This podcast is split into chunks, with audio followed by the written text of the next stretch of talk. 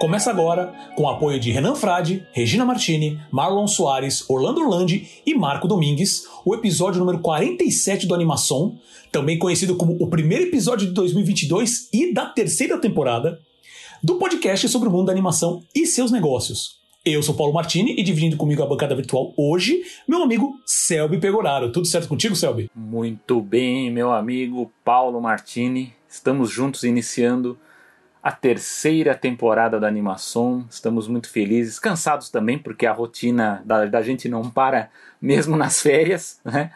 Mas é muito bom saber que a gente tem fãs, que, que, que muita gente sentiu falta do animação nesse período, né? Vamos, vamos tentar fazer com que a gente, a gente tenha programas aí para compor as férias também, né? Para a gente pa parar e as pessoas também terem esse conteúdo. É o nosso objetivo muito em breve. É. Mas eu fico muito feliz muito feliz com isso aqui. Vamos, vamos lá que a gente tem muita coisa para falar hoje. Temos mesmo e agradecer realmente o que você me falou, agradecer todos que continuam aqui nos prestigiando ainda, né? Os, mesmo nas férias a gente teve muita gente ouvindo os nossos episódios antigos. Então, uh, muito obrigado mesmo. A gente tem muita coisa para falar, tem melhorias para esse ano. Então, vamos que vamos.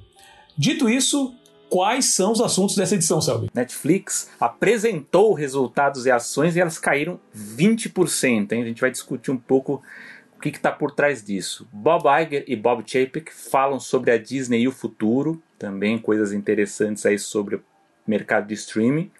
E a Disney que perdeu os direitos sobre o esquilo Scratch da franquia A Era do Gelo, hein? um assunto jurídico mais uma vez aqui no Animação.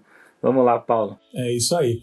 E lembrando, né, começando o ano, lembrando que você também pode se tornar um apoiador aqui do Animação. Uh, basta você acessar catarse.me barra animação e fazer sua contribuição. Com isso, você poderá ter acesso a sorteios, newsletter exclusiva e ter seu nome mencionado em todo episódio do podcast, como já acontece com o Renan, com a Regina, com o Marlon, com o Orlando e com o Marco. Tá? Com cinco reais, você já ajuda a gente bastante. Lá na página do catarse.me barra animação, você tem mais informações sobre isso. Então, já deixo aqui o meu, o nosso. Muito obrigado. Muito obrigado. Antes de começar os assuntos, né? Vamos passar por uns recadinhos. Né? Então, como eu falei, é, temos algumas novidades agora para 2022. É, o que eu já posso começar falando, a gente já está mais certo que vai acontecer, é que a gente vai finalmente trazer uh, uh, entrevistas também para o podcast tá? Isso é uma coisa que é sempre um processo mais complicado, né? De você é, realmente falar com a pessoa, ver se ela está disponível, o horário que ela está disponível. Uh, a gente ainda também é, tem o nosso trabalho da, da, das nove às meia-noite, uma da manhã, normal, como qualquer ser humano, qualquer trabalhador, é. classe operária, né? Então é sempre muito complicado, mas a gente vai realmente fazer um esforço e a gente já tem alguma, alguma coisa já engatilhada para entrevistas. Uh, a gente tá sempre vai tentar correr atrás de pessoas que realmente possam trazer bastante informação nova que, que sobre mercado, sobre justamente essa parte jurídica, como a gente já vai comentar hoje, né? Uh, sobre parte de distribuição, uh, uh, de gestão, que é uma coisa que eu acho que vai, vai, vai se tornar muito forte esse ano, sabe? E depois eu vou passar mais detalhes também. Então, continue seguindo a gente nas nossas redes sociais. A gente está no Facebook, Instagram, Twitter, no LinkedIn, né?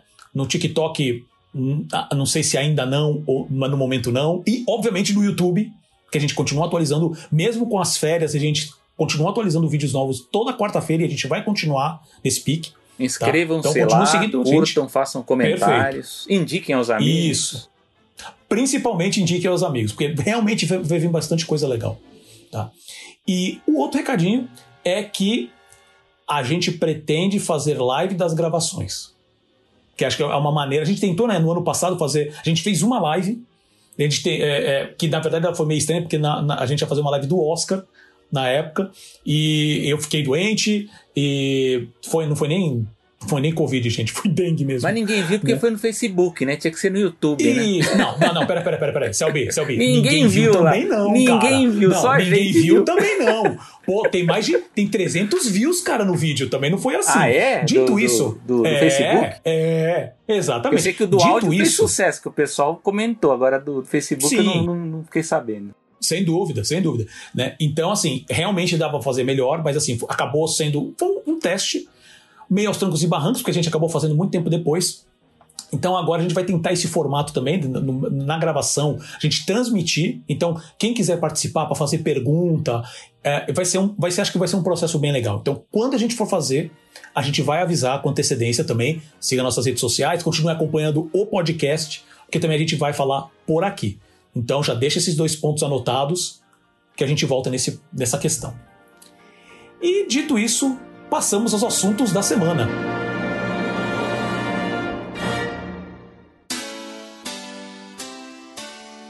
Começamos com Netflix apresenta resultados e as ações caem 20%, né?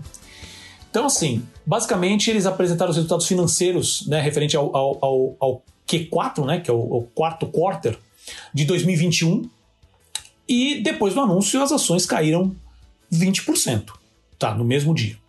Uh, os números que foram apresentados no dia 20 de janeiro foi mais ou menos os seguintes ganhos por ações no período. Esperava-se, né, o mercado esperava 82 centavos de dólar por ação. O Netflix fez 1 dólar e 33. O faturamento esperava-se 7,71 bilhões de dólares e o Netflix fez 7, é, fez exatamente o 7,71, bateu, tá? Uh, e novos assinantes pagantes. Esperava-se 8,19 milhões o Netflix fez 8,28 milhões de novos assinantes. Tá? Isso, uh, é, isso geral.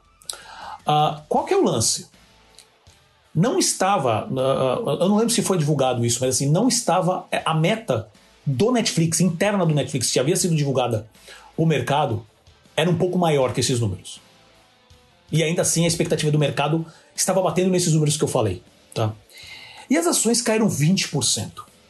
Eu até cheguei a, a postar no meu no, no LinkedIn, né, da, da, da, animação mesmo e no, no, Twitter, que eu achei um absurdo assim, tipo, uh, a minha primeira, minha primeira sensação foi, caramba, bateu os números e não estourou, né? Ficou muito acima da meta. Ah, que, até coloquei assim, né? Ah, que se dane essa porcaria, vende essa, essa porcaria que não tem mais. É, é, é... Isso aqui não vale mais nada. Paulo né? ficou nervoso, ah, não fique nervoso. Pô, cara, eu, eu fiquei, porque assim, é, é, mercado de ações, e eu sei que, tem, eu até comentei isso assim, eu sei que tem muitas coisas que tem que ser analisadas também, como qual, qual realmente as metas, qual é o tamanho do mercado que ainda deve ser conquistado, uh, uh, quais são as outras, outras uh, outros motivos que podem ter impactado isso. Ah, e, e detalhe, essa, essa queda é, é, é de 20% acabou arrastando né, foi até uma, uma coisa que, que, que o Selby postou no Twitter dele, por isso sigam a gente lá no, no, no, no Twitter, o meu, arroba Paulo Martini, do Selva, arroba Selva Pecoraro, porque isso acabou puxando né, as ações da Disney 5%, e qual foi? Teve uma outra, acho que da Viacom, né, que foi é. 20%, né? E, e, e estranhamente, a, a, foi a Conquest que acabou não, sendo atingida, né? Mas é, ela ficou. ela ficou estável. Ficou estável. Isso. Né? E eu achei isso impressionante. Falei assim: você bate meta num mercado que ainda tem muito lugar para ampliar, principalmente fora do país. Né? Então, internacional, a Netflix está crescendo pra caramba ainda. E de uma empresa que é líder de mercado e com tanta concorrência, concorrência forte, ela ainda me faz isso no mercado que, assim, nos Estados Unidos, óbvio que ele está chegando num ponto é, é, de saturação, né, por causa dos concorrentes. E mas com o mercado internacional ainda tão forte, os caras, mesmo com essa concorrência toda batendo esses números, sabe? A gente vê, re, re, existem reportes falando: olha, o mercado de streaming ainda tem muito para crescer, de maneira geral. E isso força uma queda de 20%. Eu acho um absurdo. Principalmente que, assim, 20% é, numa empresa menor, de talvez um porte não tão grande como o Netflix, é, e detalhe, uma, uma, coisa antes de falar o que eu quero falar, é uma coisa importante também. Se você. É, é, os números que saíram com referência ao investimento que a Netflix vai fazer em, uh, em conteúdo né, para os próximos anos, ele está altíssimo ainda, ele está crescendo a cada ano e continua com essa meta de crescer a cada ano. Né? E uma queda de 20% no valor das ações, no valor de mercado da empresa, numa empresa de menor porte, isso significa redução, é, isso significa demissão sabe? Esse é o primeiro ponto que eles tiram, tá? Então, e detalhe, isso também forçou queda das empresas. Então, óbvio, existe. Eu vou fazer o seguinte: eu, esse é meu ponto. Eu achei um absurdo esse tipo de reação. E eu tenho outras informações uh, do, do, mercado também. Mas eu vou passar para o Selby para ver o que, que o Selby achou disso, se ele concorda comigo ou não. não sim, eu não concordo. Mas eu não fiquei nervoso, né? Acho que você ficou mais nervoso que eu quando, quando leu. Por Fiquei. quê? Porque o mercado a gente tem uma. Tem aquela coisa de.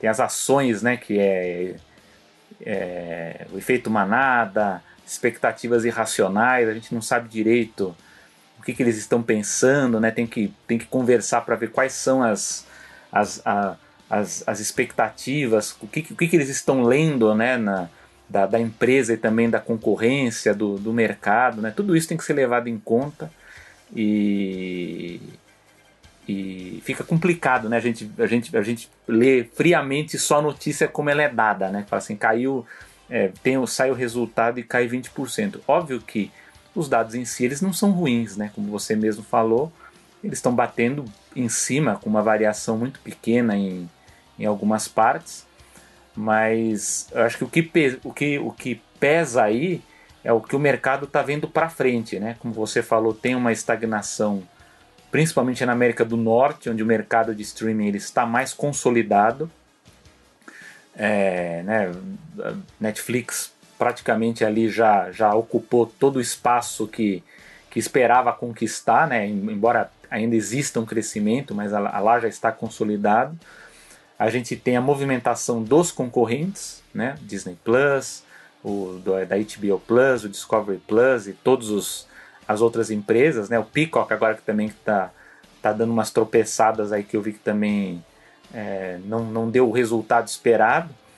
É, mas eu, eu acho que tem todos, todos aqueles efeitos que a gente discutiu ao longo de 2021, eles estão contando para que esses números, esses números que apareceram aí no, no, último trimestre de 2021 decepcionassem. Né? Eu acho que tem também a questão da pandemia, tem também uma certa uh, questão de surfing da, do, dos espectadores que uh, eles se cansam também de um, de, um, de um serviço e querem conferir o outro para ver se tem novidade, ou então deixam de assinar um e assinam o outro e depois voltam.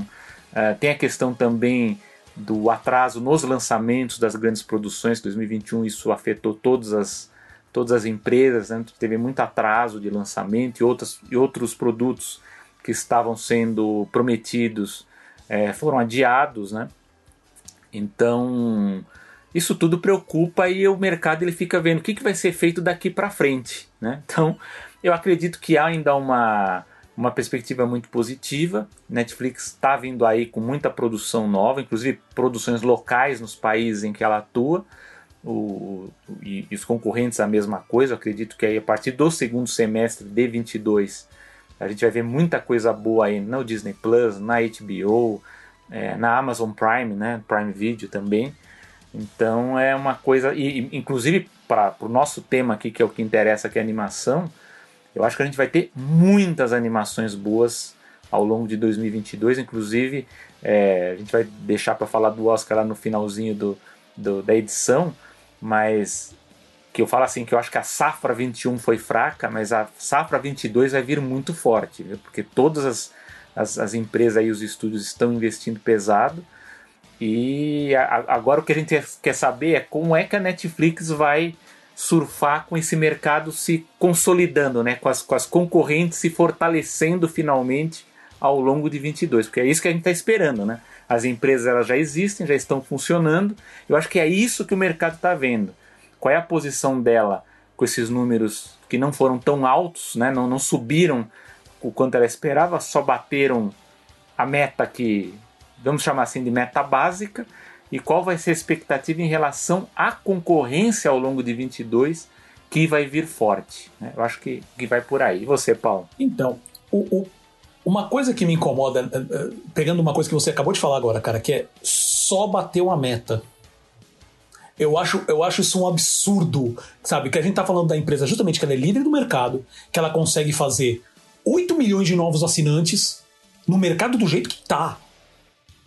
E o pessoal fala assim, ah, não foi. Tudo bem. Uh, eu, eu acho que eu vejo dois, uh, duas principais razões, tá? pro, pro, pro, que, novamente, essas as razões que eu vou falar para mim não justificam uma queda de 20%.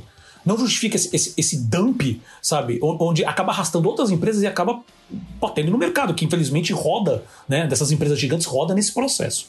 Tá? Uh, mas, por exemplo, você tem duas coisas. Uma das coisas é uh, que com certeza isso ajudou, porque isso está tá impactando outras empresas de tecnologia, tá? E para o mercado, o Netflix é considerado uma empresa de tecnologia, né? Muito mais, por exemplo, a Disney também está sendo visto nisso, que foi até, Selby, o ponto que você falou, né? É, e, e, e, se você pudesse complementar agora, acho que seria legal. Que você falou assim: ah, a, a, a Conquest não, não aplicou tanto, mas uh, se eu não me engano, teve uma queda menor para Warner, mas realmente não foi tanto tão ah, absurdo. Sim. Mas a é, Disney, esse, principalmente. É né? Teve a questão da que, cara, a Disney, com toda aquela estrutura que ela tem, ainda assim forçou uma queda de 5%, né? Que que é a questão do serviço de streaming, né? Se você puder falar. É, tentar resumir.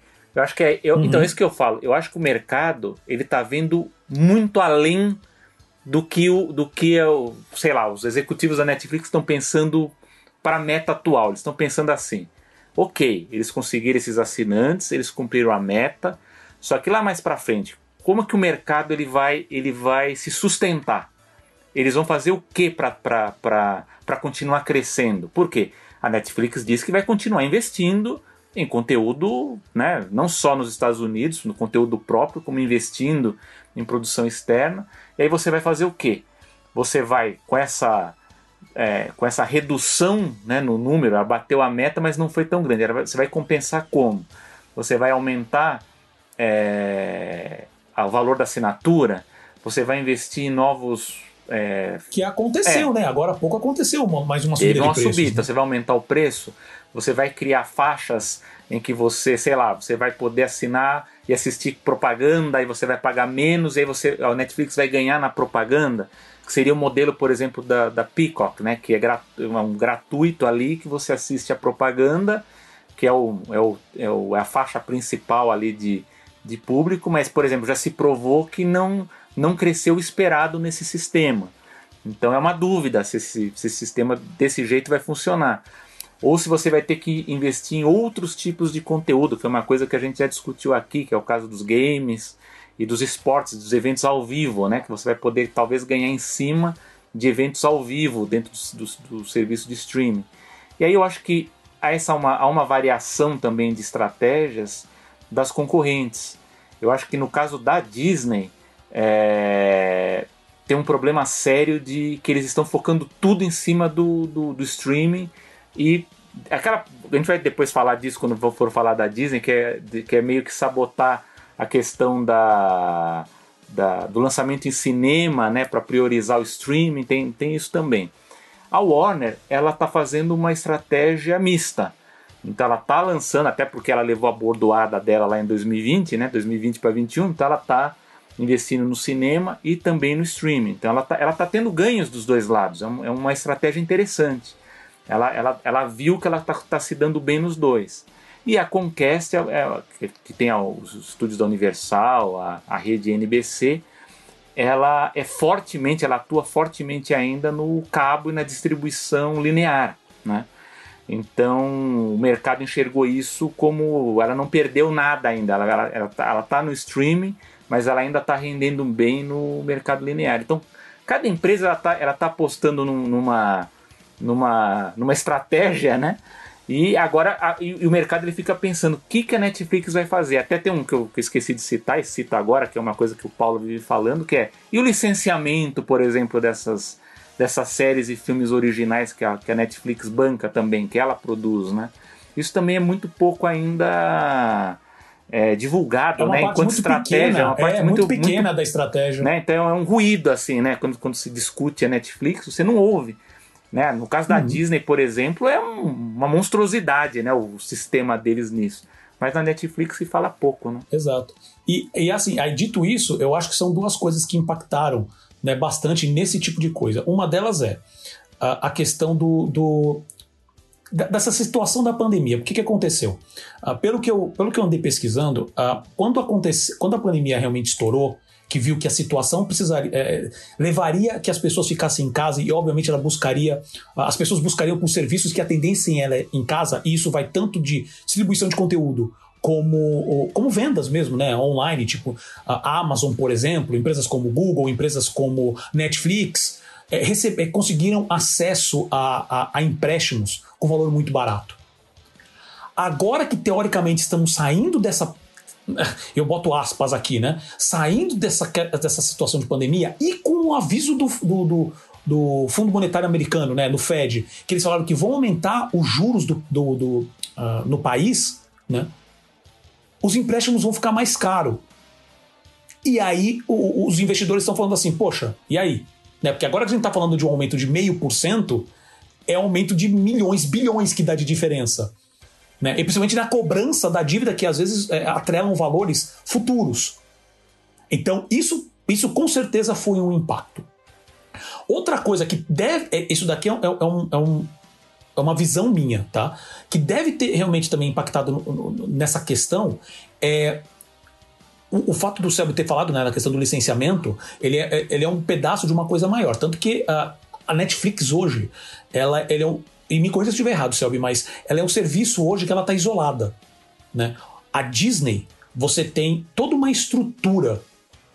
Né? Você tem parques de licenciamento, você tem milhões de canais de TV ainda, você tem outras maneiras que trazem, que ajudam a montar esse bolo. Né? A HBO, que faz parte da Warner, da Discovery, também você tem um ecossistema muito maior. A Netflix depende da Netflix. Né? Ah, eles começaram a fazer licenciamento. Muito escondido, tanto que ninguém sabe que tem. Eles têm um site que, que vende coisas só deles. Sabe, umas coisas meio, meio elite até, né? Você pega alguns produtos, eles querem pegar é, é designers famosos, sabe? Pessoas de, de, de moda, de, de design de, de produtos tal. Mas não tem produtos de consumo assim de valores é, mais baixos, de maneira geral. Né? É, eles querem passar esse elitismo, talvez para se diferenciar, mas né? Isso, o, o, o, licenciamento, o pessoal tem que lembrar também que ele ajuda a divulgar a marca. Você encontrar uh, bonecos do Encanto, dos personagens de, do, do, do, longa da Disney lá, o Encanto, e tudo quanto é loja, isso ajuda a divulgar, fala assim, poxa, o que, que é isso? Para quem não conhece, né? E, e, por exemplo, o Netflix mesmo começou agora, a gente tinha começado na temporada passada, começaram a investir na área de games. A gente, eu não cheguei a ver ainda nenhum resultado com referência a isso, assim, não sei se foi divulgado. Tá? Então eles estão tentando ampliar. Só que hoje a Netflix está numa posição muito forte que eu, eu não acharia estranho, tá? Eu não acharia estranho se em algum momento aí no, no, no futuro próximo começa a ouvir uns boatos de que tipo assim o Netflix está conversando com tal, com tal mega corporação para ser para ser adquirido. Tá? Eu não estranharia. E não é porque o Netflix não consegue sobreviver com as próprias pernas. Não é isso. Ele consegue, consegue bem. E, e de tudo isso que eu falei, nada para mim justifica essa queda de 20%. Não justifica. Tá? Isso é muito é, é, é, é, criança mimada desesperada que pega os números e fala assim: eu não quero saber como que isso aqui vai ser para frente. Eu já vou abrir mão porque eu quero, eu quero meu lucro para amanhã que é uma coisa que eu tenho uma, um certo ranço desse investidor de Wall Street, sabe? Que o cara que eu. Isso eu falava antigamente, hoje eu tenho até mais noção. Que eu falo que eles ficam é, brincando de trocar figurinha de dinheiro. Olha, eu tenho aqui a figurinha de um, de um bilhão, mas eu não tenho a de um bilhão e meio. Como que a gente troca? E fica nisso. Eles não se importam o que está sendo produzido. O que eles querem ver é um número no final. E eu digo isso por já ter conversado com investidor aqui no Brasil, não dessa parte de, de entretenimento, tá? Onde já me falaram isso eu até me interesso pelo que estão fazendo, mas o meu ponto não é esse. O meu ponto é saber assim: se daqui a três meses que eu botar meu investimento, eu quero ter o dobro, o triplo.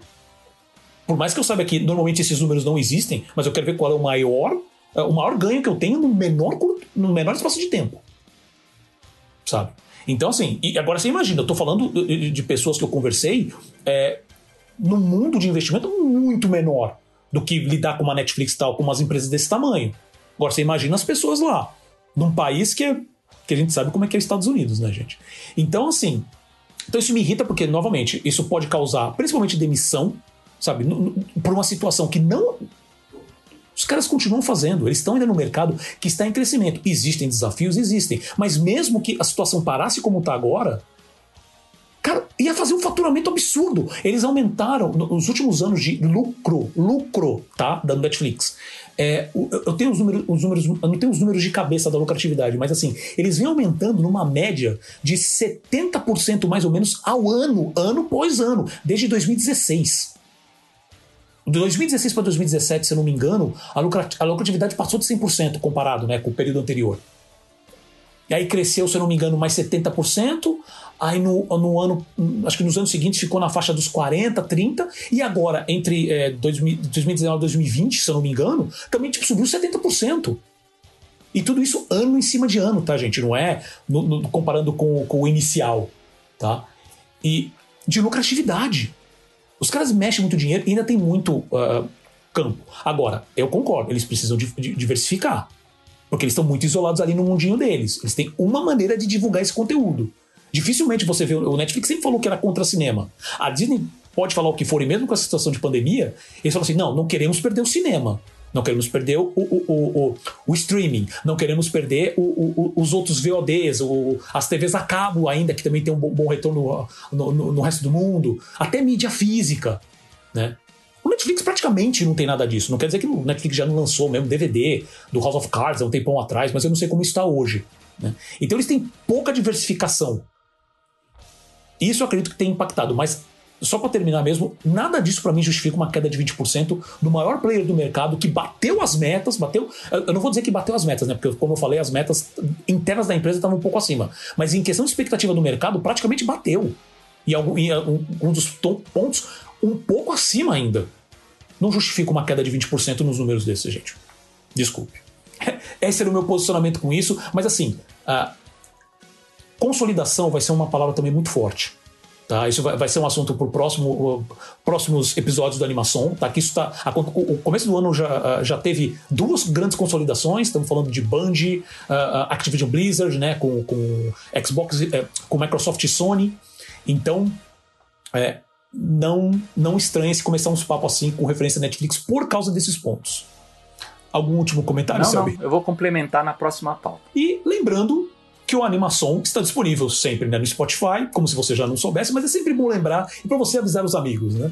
Spotify, Apple Podcasts, Deezer, Google Podcasts e também nas grandes nas outras grandes plataformas de podcast, né? E lembrando sempre do YouTube. Vídeos novos toda quarta-feira, cortes aqui, cortes interessantes que a gente acha que realmente vale e uma maneira para você consumir é, consumir né, o conteúdo do podcast de uma maneira diferente. Então, basta procurar por Animação.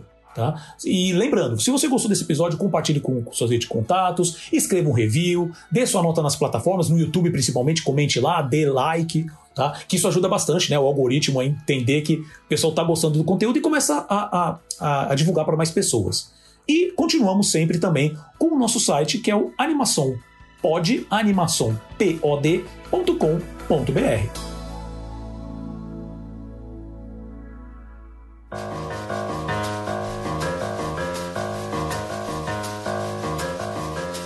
Muito bem, meu amigo Paulo Martini. Vamos agora sair da Netflix e ir para a Disney. Saída do Bob Iger, a visão de futuro de Bob Chapek e o que esperar para a Disney e além.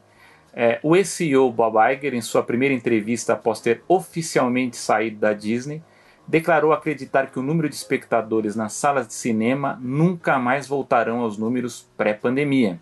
E o Bob Chapek, o atual CEO, ele falou sobre os três pilares que garantirão o sucesso da casa do Mickey pelos próximos anos e em seus primeiros movimentos longe da sombra de Iger. Né?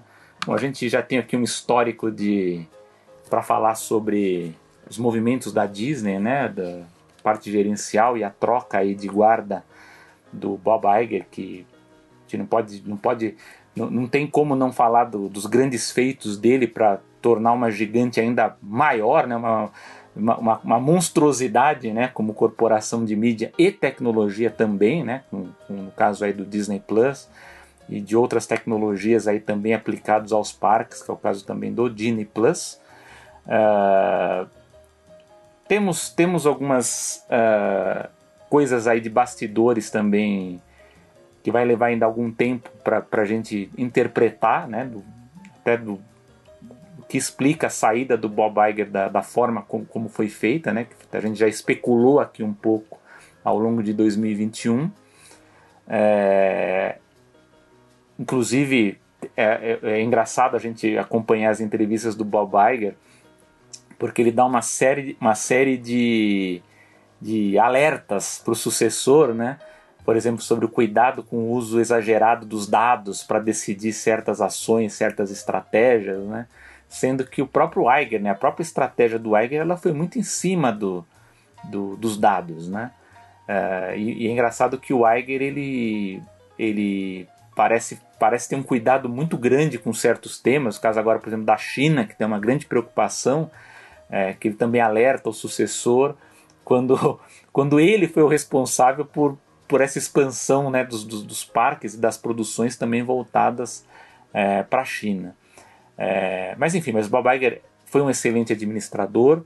É, ele no começo ele deu uns tropeções, ele era uma espécie de homem de gelo ali. Ele, ele teve os, os chamados três pilares também que ele apresentou na época para o mercado, né, para os acionistas também, que eram investir em conteúdo é, de marca de alta qualidade, né, então foi pegar justamente aquelas marcas Disney, Pixar, Marvel, é, Lucasfilm, entre outras, e, e, investir em conteúdo de, de alta qualidade.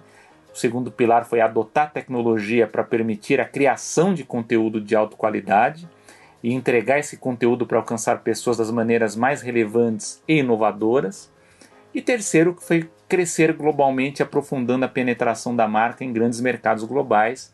E aí a gente eh, pode, pode ver principalmente o caso da, da China, mas também outros mercados importantes da Ásia, o caso da Índia, enfim, aqui na América Latina que também teve um grande investimento é, com Disney Plus, enfim, outras coisas.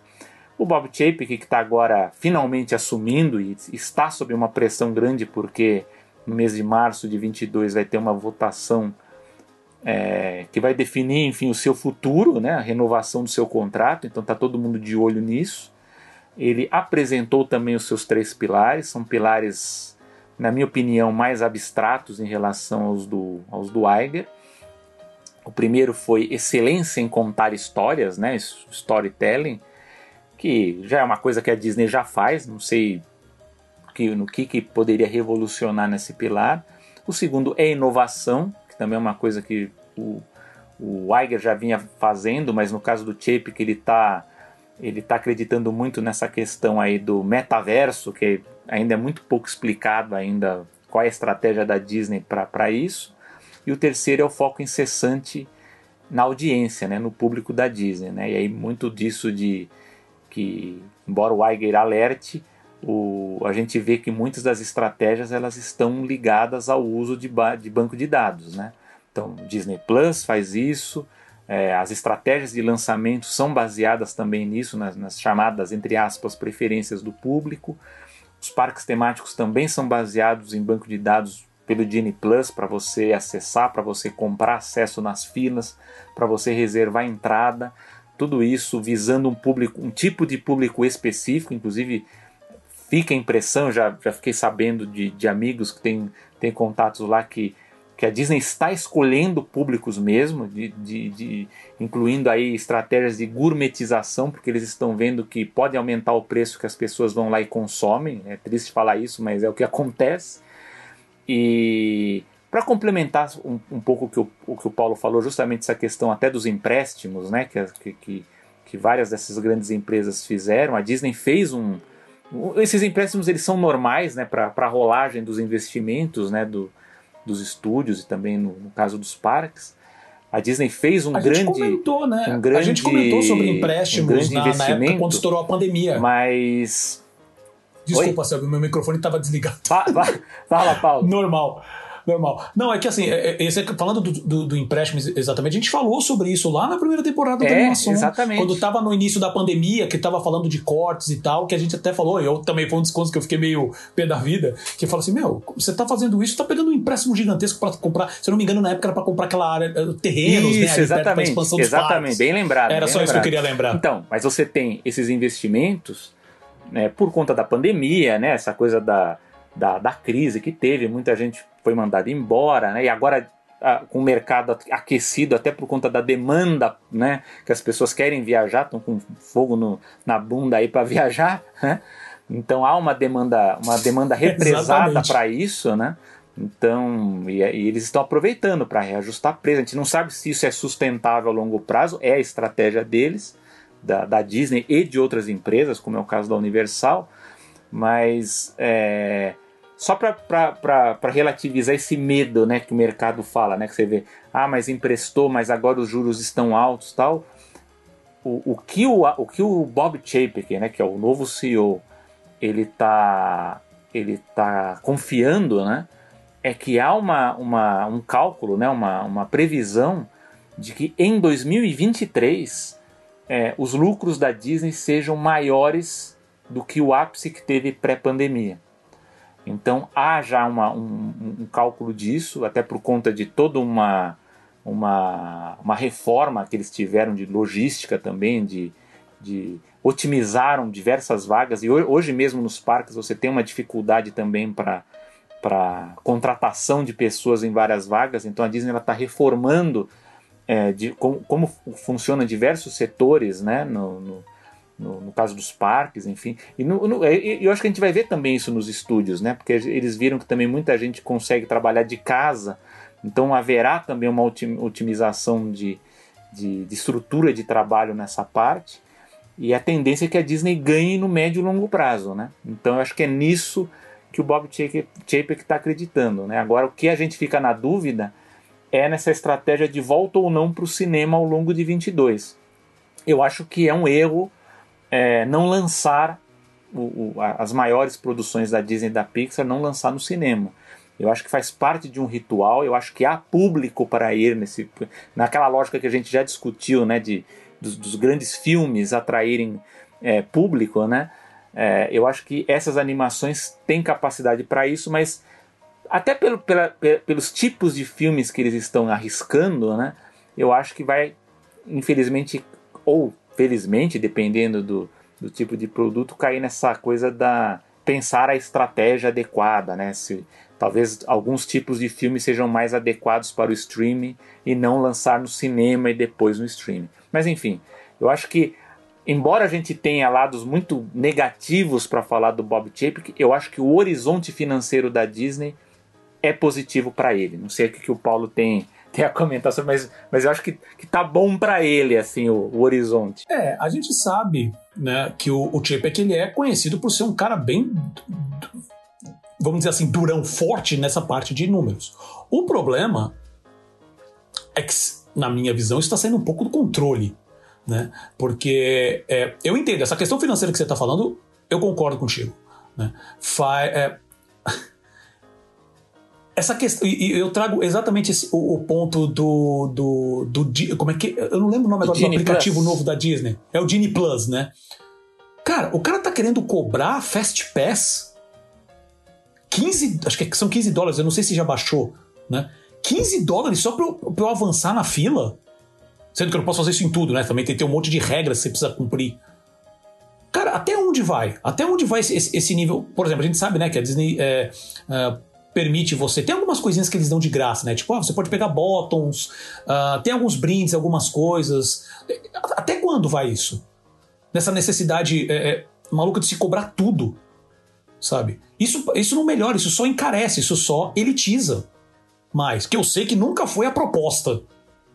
Né? É, eu mas aí, maneira... mas aí, Paulo, eu, eu vou, eu vou revelar aqui uma coisa que eu acho que não é segredo, porque o, o, o, amigo Carlos Eduardo do, do, Ponto Orlando, onde eu fui entrevistado, ele, ele, ele uhum. almoçou com, com isso, isso, anos atrás, né? Com, com o executivo da Disney que nem está mais lá, né? Mas é, ele disse, ele falou assim, a estratégia que a Disney está pensando vai excluir boa parte do público para quem você está falando. Para nós, se esse público tá. for para Universal, a gente não vai, não, não, não nos preocupa né? Então a estratégia, aí você vai falar, é uma estratégia que vai dar certo ou não? Está ainda, ainda está ainda em dúvida, a gente não sabe. Ela está funcionando agora até certo ponto porque a gente tem uma demanda represada de turismo. Então muita gente vai viajar esse ano porque é gente que nos últimos dois anos, três anos não foi. Então o pessoal vai agora. Agora, existem problemas no Disney Plus que você está falando? Existem. Ele foi criado para resolver um problema porque o Fast Pass, do jeito que ele funcionava antes, ele trazia grandes distorções, porque eles ofereciam muito, muito espaço nessa fila de Fast Pass e a fila normal travava. Então eles criaram esse sistema para cobrar, então você gourmetiza, né, elitiza o sistema para você ter menos pessoas nesse sistema, na, nessa fila, e você facilita a outra. Só que o que aconteceu foi o seguinte: muita gente resolveu pagar. Há problemas? Ah, por exemplo, você tem a cobrança que é mais cara para as atrações novas, né? As, as, as, as, grandes atrações você paga, você paga mais caro para acessá-las, né? fora dos 15 dólares que é o acesso básico, né? Eles estão vendo que para algumas atrações não estava funcionando, então voltaram atrás, ou não estão mais cobrando esse extra a mais, ele entra no pacote básico. Então, essa coisa de, de criar layers, né? criar camadas é, para gourmetizar, para que a pessoa pague por uma coisa que. Pra, por, por, blocos né, de, de, de, de, interesses que essa pessoa tenha. Isso, eu, a minha visão é, que ela está espalhada na Disney. A gente está falando de parques, mas isso está acontecendo no, no streaming também. Né? A estratégia que a Disney teve para a América Latina foi separar o Disney Plus e o Star Plus. Porque eles pensaram o seguinte: eles vão pagar por conteúdos diferentes, por interesses diferentes. Então, família que tem criança vai assistir o, o Disney Plus ou o Funk da Marvel e da, do Star Wars. E quem quer conteúdo mais adulto, ou quer ver os Simpsons, ou quer ver futebol, que acho que é, esse foi o gancho, na verdade, do Star Plus, vai pagar por esse, por esse novo serviço. Porém, o que circula já aí na Rádio Corredor, a gente já está vendo, discutindo no, no, no, no nos twitters aí de quem está no mercado e está tá percebendo, é que pode é, aparentemente não está funcionando como eles esperavam. Eu não sei se, se é a percepção do Paulo, mas todo mundo que eu conheço que assina o Star Plus ou ganhou assinatura, ou assinou via um combo promocional, ou pegou uma, aquela promoção de abertura e está pagando menos e tal, mas ela, ela não foi não foi uma assinatura única e espontânea, quer dizer, aquela eu quero assinar esse aqui. Não. Você aproveitou uma promoção da Star Plus com a Globo, Globoplay, sei lá, alguma, ou com o Mercado Livre, né, com alguma dessas empresas e você acumulou. Então, eu acho que a gente vai ver um movimento, assim como eu ouvi que o Disney Plus ele vai nos próximos meses sofrer ajustes, eu acho que no streaming a gente vai ter ajustes vindo aí e não será surpresa se o Star Plus uh, uh, no Brasil, na América Latina, aconteceu o que acontece na Europa, que é ele virar uma aba dentro do Disney Plus. Você vai pagar um valor X para acessá-lo, mas ele vai estar unificado, que para mim é o que faz sentido, porque aí você vai ter um serviço Concordo. com um acervo muito amplificado, que eu acho que o Disney Plus ele tem e isso em 2021 foi talvez seja o maior problema dele, não tem novidade no Disney Plus. Você teve o que? Teve o Mandalorian, teve o WandaVision e agora teve o, o Boba Fett. Boba Fett. Mas fora isso. Da Marvel. Então, mas não é. tem, não tem mais. Nesse tem. ponto a Netflix nada de braçada. E a HBO também, a HBO inclusive ela tá, ela tá mais ágil também com o acervo antigo dela. A Disney tá atrasada. Então eu acho que para correr atrás para ir, para seguir a concorrência, eu acho que eu acho que esse vai ser um, um, um, um grande desafio da gestão Chapek, que é fazer esses ajustes que eles querem elitizar, que eles querem otimizar e, e fazer assim, vamos fazer serviços específicos para diferentes tipos de público.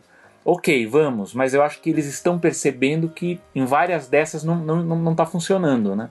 Então eles vão ter que fazer esses ajustes, vão ter que voltar atrás. Então eu acho, a gente está reclamando, fala aqui do Genie Plus, que eu também não gosto do jeito que, que foi feito o sistema, embora eu entenda por que ele foi criado e Embora muita gente xingue o Chapek, é bom lembrar que é um projeto da era Iger, hein? E passou por ele, é que o Chapek acabou ficando com a imagem aí mais... É, foi, é, sofreu uma fritura porque aconteceu na gestão dele, né? Mas esse projeto ele é antigo já, deve ter uns quatro anos que está em desenvolvimento mas ele não está funcionando. Mas você está falando esse projeto em cobrar, em realmente sim, cobrar por essa experiência. Sim, já era, já hum, era tá. Isso eu não sabia. E Isso tanto sabia. é que as concorrentes vão copiar a Disney. A Universal já está pensando em criar um Disney Plus dela, o SeaWorld também os concorrentes, todas elas vão. Porque as outras já cobravam, né? As outras já tinham serviços Exato. pagos, né? Agora Exato, Disney, você ela, cobrava uma é, parte. Agora ela criou um sistema e agora a concorrência tende a copiar. Mas eu acho que é, o, o grande desafio é os ajustes, por quê? Porque a gente está tendo uma forte demanda agora. Mas a gente não sabe, depois que passar essa corridona aí de todo mundo querendo viajar, o que vai acontecer com os parques, porque está tudo inflacionado, está tudo pressionado para o alto. Quer dizer, todo mundo está pagando agora, mas e daqui um ano vai ser assim, né? E no streaming é a mesma coisa. Tá todo mundo assistindo tal, mas e quando a HBO Max vier com força total aí, quando a Amazon Prime vier aí com o Senhor dos Anéis aí com a série nova e outras produções, né? Como é que vai, como que é que o público vai se vai se comportar? Eles vão continuar assinando todas elas ou vão ficar em uma ou duas, né? Então, eu acho que vai, vai ter acomodações importantes aí no caso da, da Disney em várias frentes. Né? Então eu acho assim, o horizonte é positivo, financeiro, mas eu acho que eu acho que é isso que está preocupando uma série de investidores também. Eles sabem que vai ter um, um faturamento muito alto, um lucro muito alto aqui, mas eles estão preocupados com a estratégia de longo prazo. Perfeito. Eu ainda acho que essa, como eu te falei, essa, essa do, do, do Genie Plus, eu não sabia que tinha, era um projeto já da era Aiger. É, é. Uh, eu só não sei assim, se na era Aiger é, eles estavam pensando em cobrar essas atrações, essas grandes atrações à parte, né? Mas essa coisa uhum. de você criar pacotes, de isso já estava no esquema já do, ah, então, planejamento. Então, não, então, eu, eu não vejo problema. Isso é uma coisa que eu acho até interessante. Assim, você vai na, na, na Universal, né? É, você fala, olha, eu quero realmente pegar o pacote mais caro, onde eu vou ter acesso ao Fast Pass. Ele já é automático do sim, valor. Sim. E você vai pagar é. mais caro. Ok.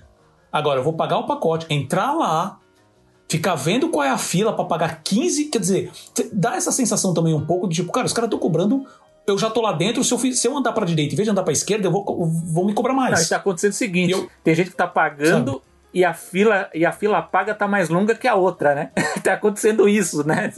Não é? Porque aí que você começa, você começa realmente a colocar para dentro é. gente com mais dinheiro, é. ali que pode até pagar na hora, dependendo, e pronto. Como é que você. Ah, o esquema do Fast Pass era controlar o público. É. O público já tá lá dentro controla esse. Ah, não tem esse processo. Tá bom, pensa de uma outra maneira.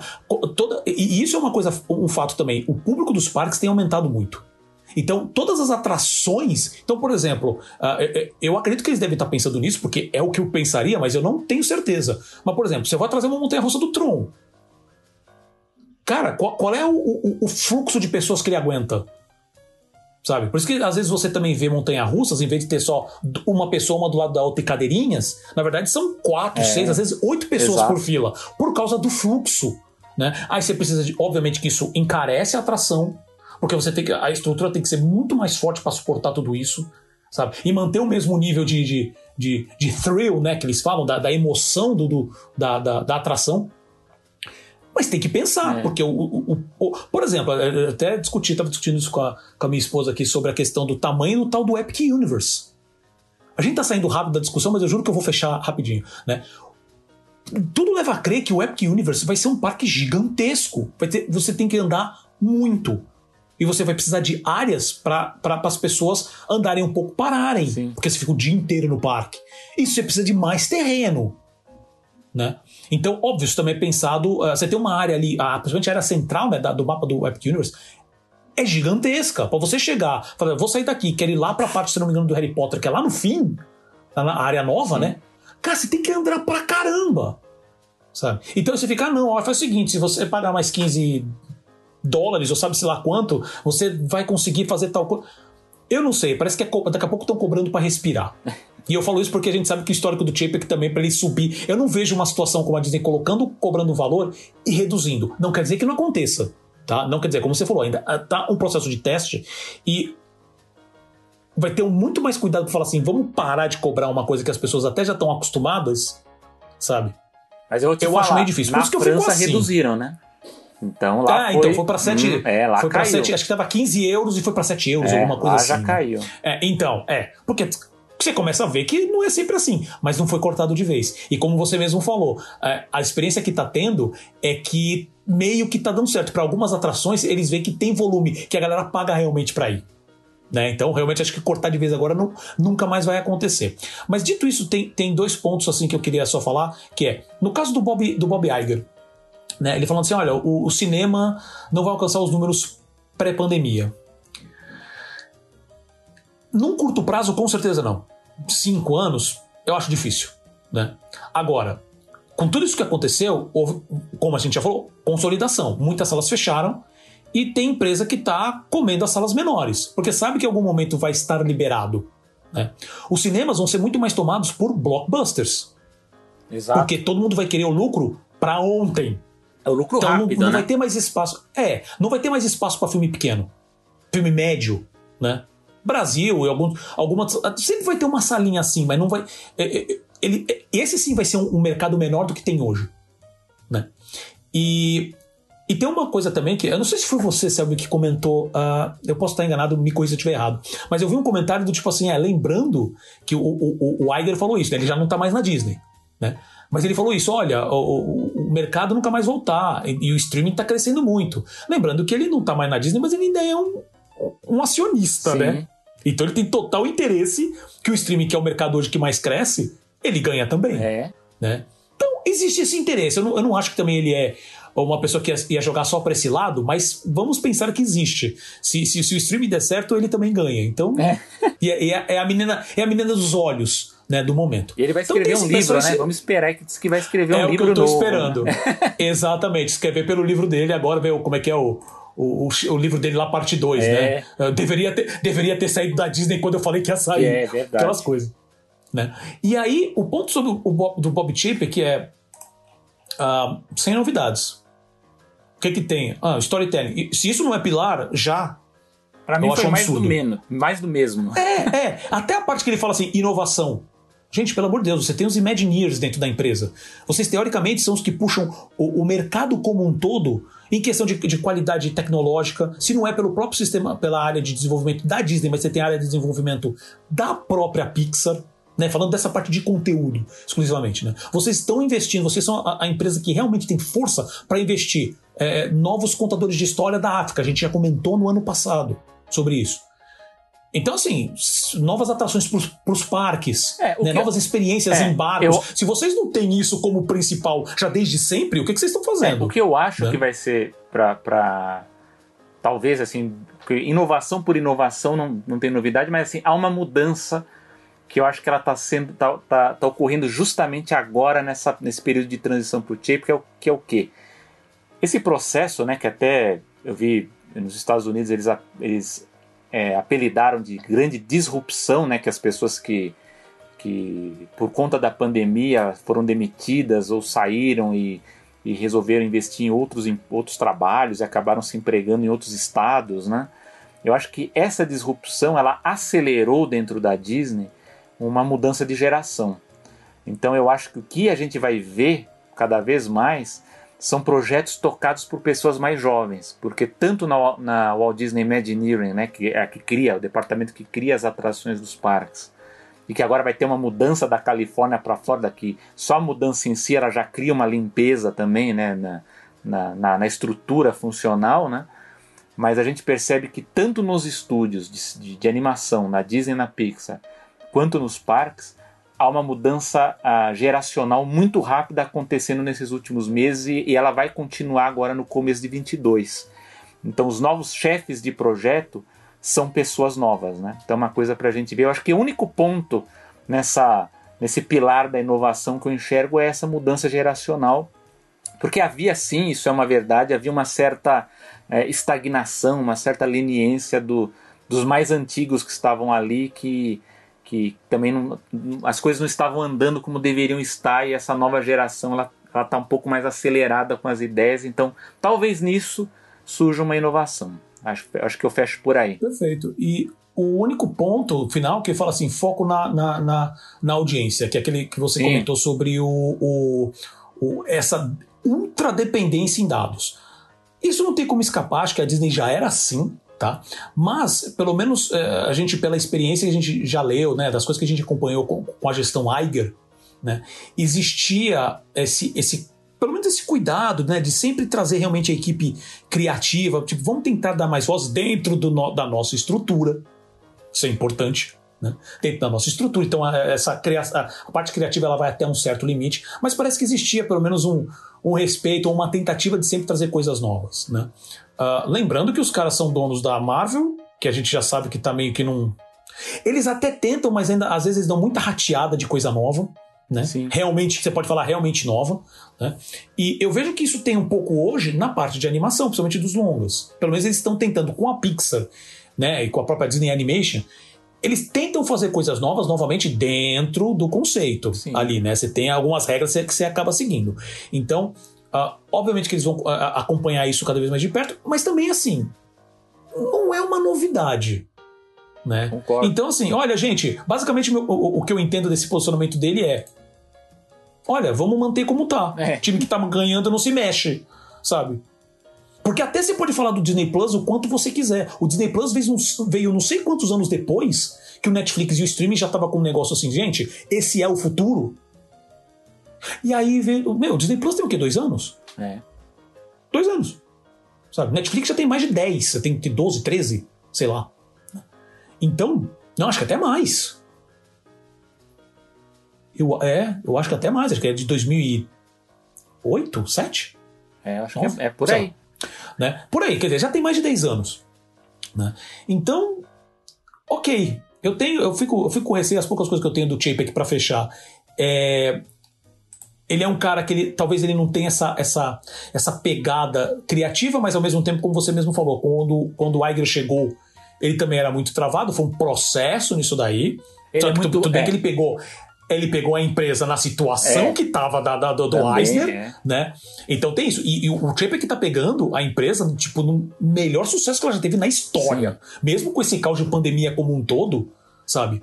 Ah, os lucros da Disney estão ótimos. Não, e para piorar, não pode é, reclamar. É, mas acho que também o que prejudica é que ele é muito mal de comunicação, né? Vamos ver se agora que ele é, contratou o, é. o Geoffrey Morrell, né, que é um executivo que trabalhou na, na BP Petroleum, né? Aquela da o uhum. cara que resolveu a crise de imagem lá daquela daquele vazamento de petróleo lá no Golfo do México. É. Diz que o cara é, um, é um craque, né? Então, uhum. vamos ver o que, que ele consegue fazer para melhorar a imagem aí, porque daqui a pouco tem a D23 Expo aí. Como que ele vai anunciar as novidades aí da, das animações e dos parques e na frente dos fãs, né? Será que vai ter vaia, né? Ele já faltou ele numa, né? Ele já faltou é, na última. É, ele falou assim, poxa, gente, hoje eu não posso, que justo hoje eu tenho que levar minha avó na musculação, cara. Aí ele vai falar, não, deixa pra lá. Eu gostei da, do, é, então... do, do, último evento que ele, que ele faltou, que ele ia falar na frente dos fãs que falou, não, não pude ir porque era na Flórida, né? Falou, não, vai, vai tem um evento, tem um evento muito importante na Califórnia, né? Depois descobriram que era o jantar de despedida do Iger, né? Acho que ele foi pedir umas foi pedir umas sugestões lá pro Iger. Ai, gente, essas histórias que me deixam assim, né? Tudo bem, é só história, a gente não tem certeza, mas putz, não ajuda. Não ajuda.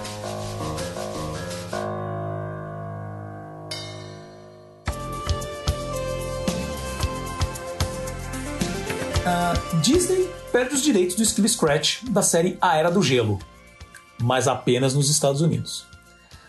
E é, um, é, uma situação complicada. Então, assim, após um processo que já durava 20 anos, a artista Ivy Silberstein, conhecida como Ivy Supersonic, né, uma artista, uh, se tornou a única detentora do personagem Scratch, o esquilo atrapalhado da série A Era do Gelo. Com isso, a Disney não poderá mais usar o personagem. Mas a situação é um pouco mais complicada do que parece acabei trocando a ordem do roteiro. Mas basicamente é, basicamente é o seguinte.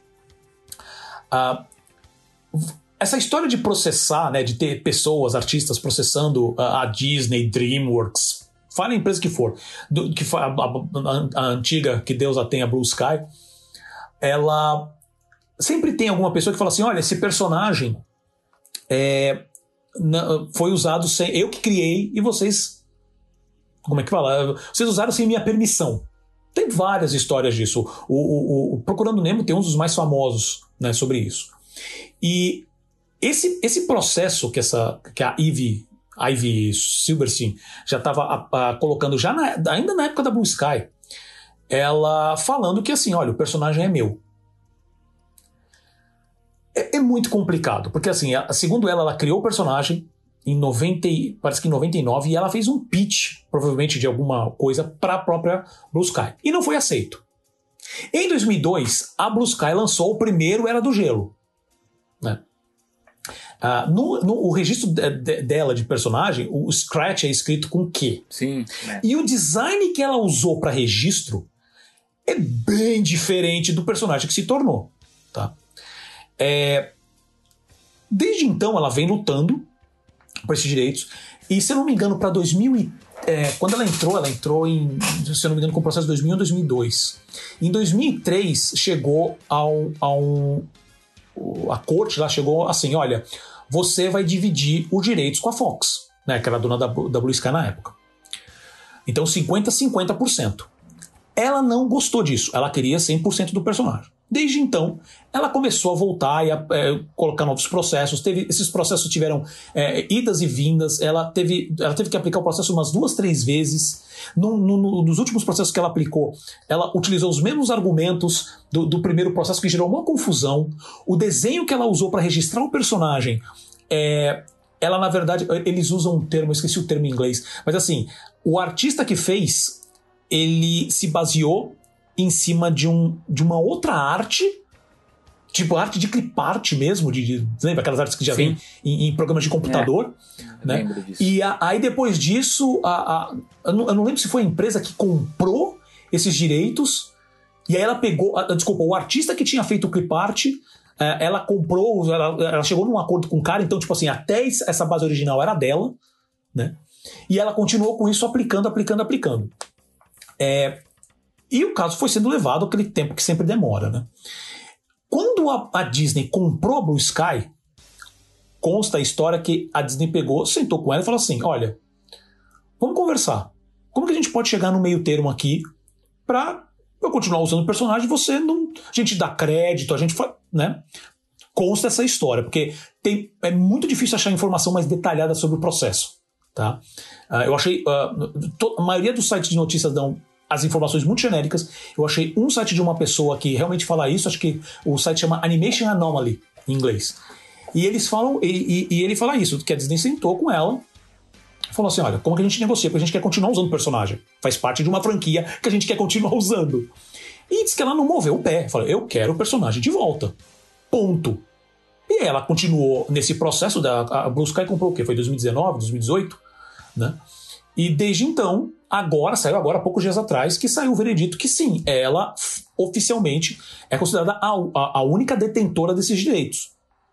Tanto que a Disney não tem mais. Acho que a Disney. Tanto que, assim, se, se, eu não me engano, ela fez alguma divulgaçãozinha quando ela comprou o Blue Sky usando o Scratch, e depois o Scratch não apareceu em mais nada. Né? Pra nada. Tanto que no, no, filme lá que eles lançaram, que todo mundo tá metendo é. palco, diz que é muito ruim, que é o filme do Buck lá. É. O... Qual é o nome do filme, Selby? Você lembra? Ah, não lembro o filme. Vai ser que tá, tá todo mundo tá, do tá gelo. metendo pau no filme, né? Estão reclamando. Isso, que já tá. Exato, que já tá no Disney Plus. Né? É, não há menção, não, o Scratch sumiu. Né? E, e, nesses dias ela postou a foto com um documento oficial, falando: olha, finalmente é, o personagem é só meu. É meu. Tal. É meu. E a galera desceu o pau nela no Twitter. Foi absolutamente maravilhoso. Porque basicamente assim, ela não quis conversa. Ela falou assim: o personagem é meu, eu quero que fique comigo. Vou sentar em cima dele, e é isso. E aí você tem um monte de fãs. Porque o Scratch realmente era a marca mais famosa, era o personagem mais famoso de toda essa franquia pessoa ficou pé da vida. Falou assim: por que, que você fez isso? Você tirou o scratch deles, o scratch não vai aparecer mais. Um monte, um monte de fã nunca mais viu o personagem que você quis fazer isso. Ela não comentou mais nada sobre isso. Então, esse foi o backlash que ela tomou. Né? O mais bizarro disso tudo é. Pelo que eu li na, na, na, na matéria, é que esse acordo do, da, da marca do personagem só dá o direito para ela nos Estados Unidos. Então a Disney continua dona do personagem e, da, e do nome fora dos Estados Unidos. Então ela pode continuar fazendo, se ela quiser fazer. Como isso acontece, assim, não com a Disney necessariamente, né? Mas, uh, mas pode ser que assim, a Disney tem produtos que acabam apelando muito mais para outros países do que para os Estados Unidos. Então, a própria é, Princesa Sofia, né? Você tem um apelo uh, uh, muito maior, principalmente para a comunidade latina. teve o caso do filme do comunidade latina, digo, né? foi para o mercado latino. Isso, usando é, exemplos fora da, da, da, da, Disney. Da, da Disney, né? Você tem a Universal com o Pica-Pau, você tem o Manda-Chuva. Sim. Hanna-Barbera. Né? exatamente. Então, é, eu achei essa história extremamente bizarra. Assim, ela preferiu simplesmente tirar o personagem, que todo mundo que olha né, o, desenho original e olha o Scratch como ele é, e fala assim: primeiro que não tem. O pessoal já fica assim: primeiro que não tem nada a ver. Mas isso é, uma, isso é uma, uma discussão também mais jurídica, com referência a, a como que, é, todo o processo de, de registro de direito autoral, é um, um, um pouco mais complicado. Mas, uh, por exemplo, você tem o próprio processo do Nemo, eu lembro de ver umas últimas imagens, uh, uma, algumas imagens, né, antes de, de, de quando eu estava pesquisando sobre isso. Pô, o, o, personagem que, que, que, que, o, que o outro autor falou que tinha, do Nemo, pô, era bem parecido. Muito parecido, né? Porque era um, é um peixe palhaço. Né? Então, assim, não tem muito como escapar, mas realmente lembrava mais. O personagem dela, as proporções não tem nada a ver com o Scratch final. Né? E tudo bem que só tem praticamente uma arte muito simples. Né? E aí eu pergunto para você, Selma, o que, que você achou disso? Não, você sabe que uh, de todos esses processos, né, como você bem falou, é, existem muitos processos aí de para obtenção de volta dos direitos de, de personagens ou de histórias, né? Eu achava que esse seria um dos mais difíceis, assim, que não aconteceria justamente porque o personagem dela é muito diferente, né, no, no design. Eu lembro quando surgiu esse processo, foi em 2002, foi bem junto com o lançamento do filme. É, e pelo que eu me lembro, acho que você também deve lembrar, Paulo, não era apenas ela que dizia que era a dona do Scratch, outras pessoas também apareceram falando que criaram o personagem, Exato. né? Então, lembro, Existem é. é há, há, outros processos que estavam correndo também, que obviamente com essa decisão acabou. Mas existiam outras pessoas que falavam isso. É que, pelo que eu li, realmente os processos não tinham muita força mesmo. É. Seja, as razões dadas não dava muita base. Então, mas o que eu quero dizer com isso é que esse tipo de processo é muito comum nos Estados Unidos, né? A gente tem processos sobre tudo lá. Uh, o Scratch, para mim, eu, eu, eu, confesso a vocês que para mim o Scratch ele foi, ele funcionou muito mais como uma uma ferramenta de marketing para Blue Sky, né? Acho que ele que era inclusive a mascote da, da, da, do estúdio naquele momento, né? É, é, inclusive eu, eu, lembro que ele era, era o destaque também no, nos, no, nos trailers, né? Nos primeiros que, que, que, divulgaram a Era do Gelo, ele era o, era o, era o principal personagem, embora no, no, no filme em si num, ele, mal ele mal aparece, né? Uma, um coadjuvante de, de luxo ali que aparece muito pouquinho, né? Então ele era muito mais uma ferramenta de marketing mesmo para para Blue Sky, é, mas as pessoas decidem processar, né? Vem alguma semelhança, né? Se sentem no direito de, de, de processar. Ah, há, há pelo menos três tipos de processos muito comuns, né? Desse tipo contra os estúdios que é esse, que é quando a pessoa apresenta a ideia para o estúdio, né? Então ela faz um pitch para o estúdio, e eu acho que aí é que que, que o mérito dela ali no, no, na, na, justiça ela foi bem recebida, porque eu acho que quando você apresenta um, o pitch para o estúdio, você cria um vínculo, um vínculo forte, né? Então, embora é, quando você vende uma ideia, você apresenta uma ideia, essa ideia fica com o estúdio, né? Ela pode criar alegações ali de que não foi isso que aconteceu, que ela não foi informada, que ela não recebeu nenhum material falando disso, né? Então, justiça pode acompanhar ou não, mas há essa, esse primeiro, primeiro tipo de processo que é quando a pessoa apresenta uma ideia para o estúdio e depois ela não é aproveitada e depois de uns anos ela vê essa, essa ideia na tela, né? A segunda é quando o, o artista, né, ele reclama de uma ideia que foi apresentada no mercado e ela foi apropriada é, por um estúdio. Então, às vezes esse artista ele nem apresentou a ideia, sei lá, para Disney ou para DreamWorks, apresentou para uma outra produtora, mas sabe-se lá porque alguém que trabalhava nessa produtora viu essa ideia, depois de um ano foi para um desses grandes estúdios e essa ideia foi aproveitada. Isso às vezes acontece e gera processos por conta dessa, desse tipo de vinculação.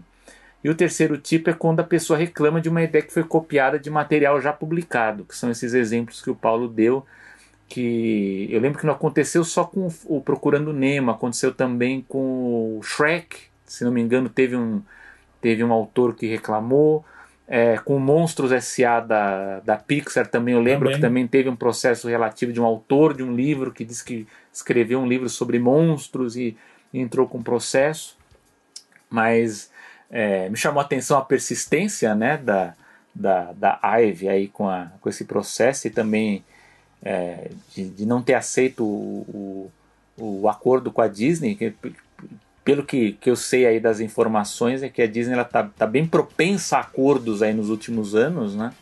Porque antigamente não, na época do, do Eisner ali e começo dos anos 2000 era dificilmente havia um acordo, né? E, E a gente vê que nos últimos anos eles têm sentado para tentar resolver uma série de problemas aí na base do acordo, mas no caso dela ela não aceitou. É, há um lado, eu, eu, eu, diria assim, há um lado negativo e um lado positivo. O negativo o Paulo já adiantou, que eu acho que é a dúvida que fica sobre o uso do personagem Scratch, né, da, daqui em diante pela Disney nos Estados Unidos, embora ela possa utilizar no mercado internacional. Então não sei se, se vai interessar para a Disney investir em novos projetos ou uh, séries, ou poderia ter uma série até do Scratch, né, que eu acho que até até valeria a pena, mas não sabemos. Mas tinha sido, é. até tinha sido uma série anunciada é. né, do Scratch há um tempo atrás, mas acabou ficando então, por provavelmente por causa do processo, né? Porque eles não sabem a, o futuro disso, então fica a dúvida sobre isso. Mas por outro lado, eu acho que cria-se também uma esperança para os artistas, enfim, principalmente para roteiristas, enfim, para quem faz os pitches dessas ideias e que muitas vezes levam aí 15, 20 anos num, num processo, a gente sabe que demora muito, a gente reclama da justiça morosa do Brasil, mas nos Estados Unidos, para esse tipo de processo, a coisa costuma demorar muito tempo.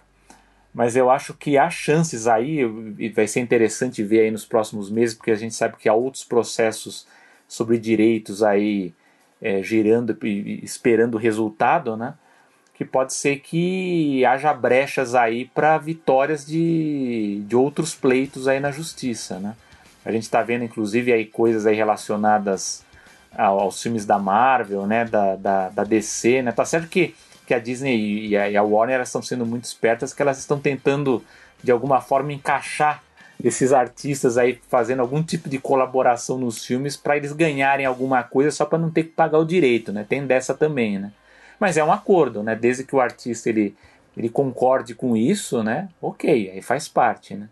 Mas é, digamos que para mim foi uma vitória surpreendente, né? Porque de, de, todos esses processos que eu já vi, eu não esperava que ela, que ela fosse obter essa vitória, mas fica essa dúvida sobre o uso do personagem, né? Não, não sabemos qual vai ser o destino do Scrap. Exato. É, tem, tem, tem, alguns sites que falam assim, nossa, isso, isso é uma grande vitória, para os criadores, né, que tem problemas com é. direitos autorais. Eu acho que é. é. muito relativo, né? Se a gente for parar para então, pensar nesse caso, é, né?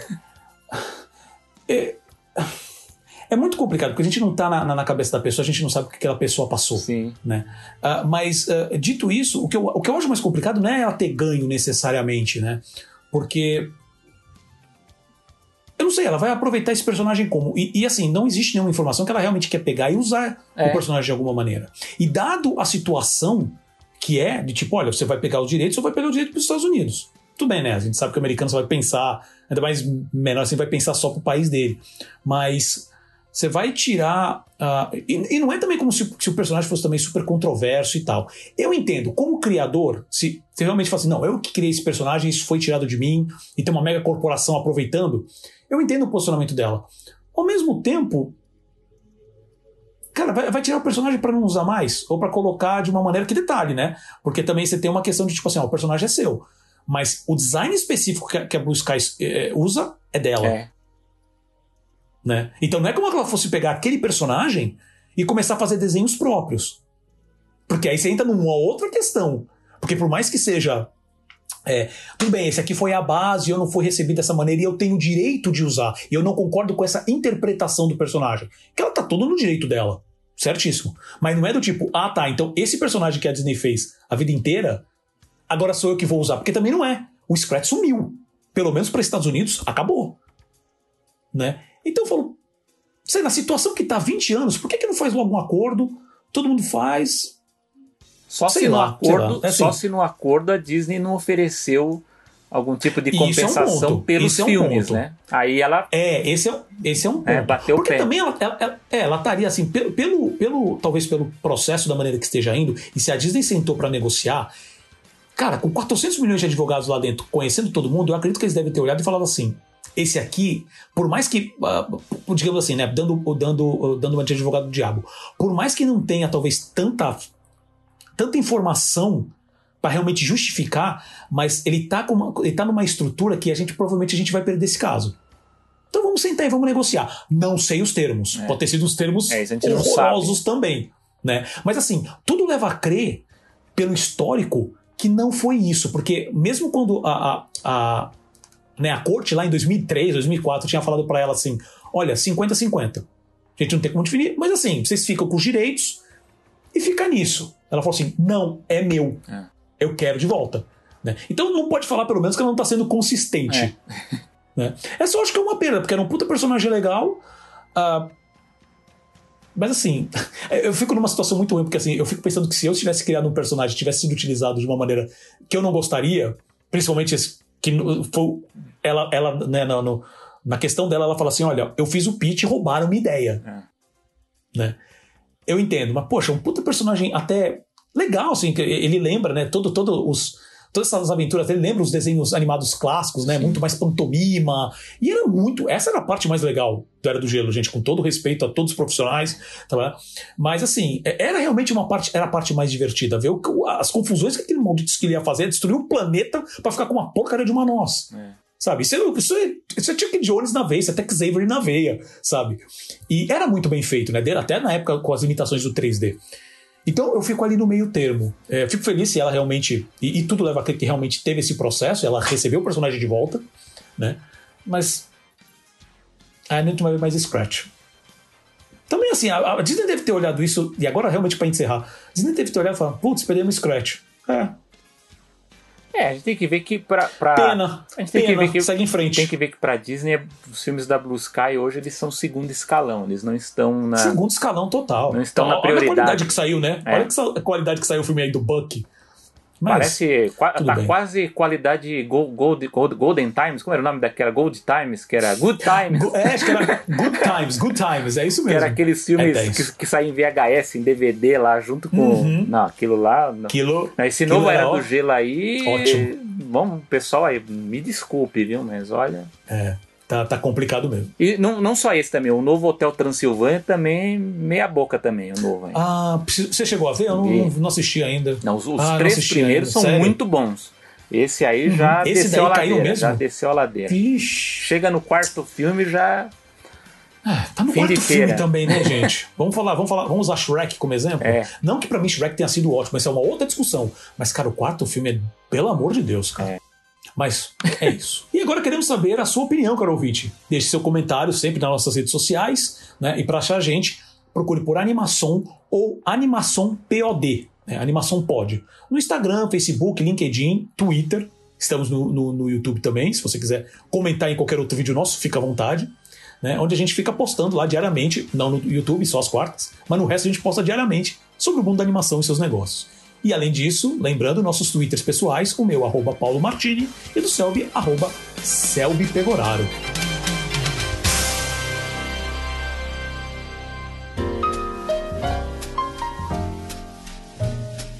Dito isso, meu amigo Selby, passamos para as dicas culturais, que na verdade umas dicas culturais, mas já engatando nos comentários sobre os indicados ao Oscar, é. que saiu hoje. É, então, fala um pouquinho sobre os indicados ao Oscar, porque eu sei que os nossos ouvintes gostam de ouvir as nossas opiniões, né? Eles querem saber o que a gente pensa também sobre, sobre isso, né? Porque o Oscar, como a gente né, não, não, não deve cansar de falar, é um prêmio da indústria para a indústria, né? É sempre bom, bom falar ali, ali coisa de arte, o que é melhor, tá? É, é sempre relativo, né? Mas enfim, eu vou dar uma, uma passada rápida nos principais indicados e o que eu, enfim, qual é a minha opinião sobre isso e depois o Paulo também deve comentar. Uh, muitas coisas óbvias nas indicações, né, para o Oscar 2022, uh, mas talvez uh, maior destaque que eu dou é o fato da Academia de Artes e Ciências Cinematográficas, né, responsável pelo Oscar, ter indicado o longa animado dinamarquês Flea para três categorias. Né? Então vai ser a primeira vez que isso ocorre, então está na categoria de melhor filme estrangeiro, é, melhor documentário e melhor longa de animação, melhor filme de animação. É, a gente sabe que a concorrência é muito forte nessa categoria, mas seria surpreendente, talvez eu, eu, tente fazer uma, uma aposta aqui do coração, que vamos ver como, como esse, essa animação foi indicada em três categorias, talvez ela tenha um apoio forte em vários braços né, da, da, da dos votantes da academia. Então eu não estranharia que ele que, que seja uma que seja um filme que tenha força na categoria de animação, né?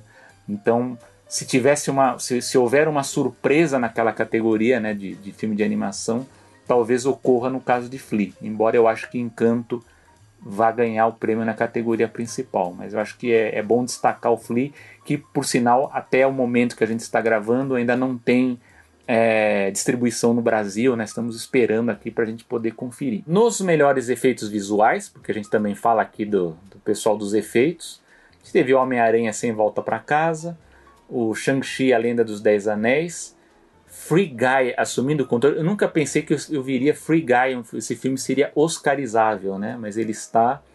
É, Duna e o 007 Sem Tempo para Morrer. Né?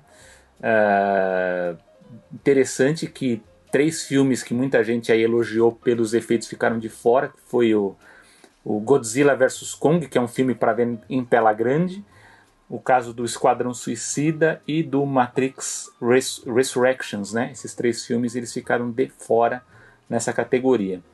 É, na parte de curtas de animação, uh, de novo, é uma categoria, para mim, é, talvez seja a categoria mais democrática das que envolvem animação, porque, de novo, segue uma tradição de ser bastante eclético, internacional, ele abraça também estúdios pequenos, né, e, e, de países diferentes, né, então a gente tem o caso aí do Affairs of the Art, do Canadá e Reino Unido, da, da envolvendo a Joana Quinn, que venceu em 96, é, o Curta Bestia, que é do Chile, o Box Ballet, que é da Rússia, uh, The Windshield Wiper, que esse eu assisti, que é da Espanha e Estados Unidos, um curta bem legal, e o franco favorito que é o, o Robin Robin Estados Unidos do que é dos Estados Unidos e do Reino Unido que está na Netflix, né? Então é, bastante variada a categoria e tivemos é o da Aardman, é, né? Da, então stop motion britânico geralmente é. é. favorito no Oscar, né? Então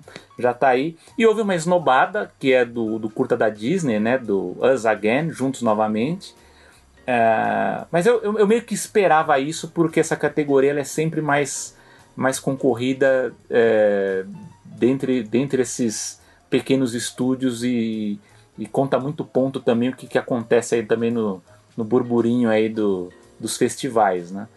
Então é a primeira vez desde 2009 que a Disney fica de fora é, nessa categoria. Uh, categorias musicais que são sempre muito fortes em animação. É, na trilha sonora, o Encanto entrou, né? Com a Germaine Franco, a primeira latina a, a, a, da, na, da, Disney a ser, ser, indicada, né? Vai, vai concorrer aí com o No Olhe para Cima, do Nicholas Brittle, com o Duna, do Hans Zimmer, é, e, outros, e também tem os outros compositores aqui, Alberto Iglesias, do, do Parallel Mothers, e o Johnny Greenwood, do, do Power of the Dog, né? Ataque dos Cães, que Talvez seja aí o, um dos favoritos aí para melhor filme. Não sei se ganha, porque eu acho que, que para mim, pessoalmente, eu acho que a trilha do Encanto não é, não é nada marcante. Né? Então, mas vale, vale, a, vale a nota por ter sido indicado que é uma tradição de animações concorrerem a melhor trilha. Melhor canção, isso sim já era esperado. Entrou uma canção do, do Encanto, né, o Dos Oruguitas, é, canções, sim, eu acho que as canções do, do, do, Encanto são muito bonitas. Eu acho, inclusive, eu acho que elas funcionam melhor isoladamente até do que como musical, como formato do gênero musical mesmo. É, lógico que é, há, há, essa discussão sobre a, que deveria ter sido a canção do Bruno a ser indicada, mas aí foi aquela coisa de a, a, é. as inscrições das indicações elas foram feitas antes da estreia do filme, então a Disney meio que não, não sabia o que que o que, o que seria mais popular, o que, o que né, atrairia mais o público, e acabaram indo pela opção, digamos, mais convencional, né, que é mais segura, mais né? segura, né? E, e, lógico que tem também uma regrinha que a academia criou para não ter mais o que acontecia no passado, que a Disney dominava esse tipo de categoria, né, nos anos 90. Você tinha lá Bela Fera, é, Aladim, o Rei Leão, com três indicados, então pela, pela, pela regra nova, apenas, apenas dois indicados por compositor podem entrar. e geralmente sobe sempre o, o mais votado, né? Então, é aquela história, para não ter risco de dividir votos, é todas aquelas coisas que a gente já discutiu aqui, inclusive, para quem quiser ver uma, uma, uma, discussão muito boa sobre regras da academia, todo, vão lá no primeiro ano lá da, do, do, do animação, lá, não sei se é o primeiro episódio, primeiro ou segundo, que a gente fala muito sobre regras de, de Oscar e como funciona, mas está lá. Mas eu não sei se o Dos Uruguitas tem chance. Eu acho que se fosse a música do Bruno, já estaria com uma, o Lin Manuel Miranda já estaria com a mão no Oscar. Mas como foi o dos Uruguitas, talvez dê a música lá, acho que é o do 007, que acho que foi que eu vi, que eu achei legal, eu acho que talvez não dê para o encanto na categoria de canção, mas vamos, vamos torcer, né? Vamos esperar. Mas o 007, quando a Disney não vem com um candidato forte, o 007 tem também uma tradição de ganhar, então eu acredito que vai ser o Oscar para para essa, essa franquia. E finalmente, categoria de melhor longa de animação, nenhuma surpresa, né? Entraram Encanto, da, da Disney, o Raya e o Último Dragão, que era a vaga que estava todo mundo em dúvida se entrar ou não, também da Disney, Luca, da Pixar, a animação dinamarquesa a Flea, né, que é distribuído pela Neon e a Participant, e a produção da Sony, a família Mitchell e a Revolta das Máquinas. Né? É, eu achei a, a, a, safra desse ano muito fraca, né? Eu achava inclusive que essa vaga do Raya e Último Dragão iria para a animação Belle, né? Que que que estava sendo muito elogiada aí nos últimos meses, mas não entrou Bell, entrou. Sem falar, é. talvez também antes do antes do Bell é. estrear, estava se falando muito do Summer of Gods também. Também é o Summer of Gods, né? mas eu acho que o Bell. Summer of Gods é.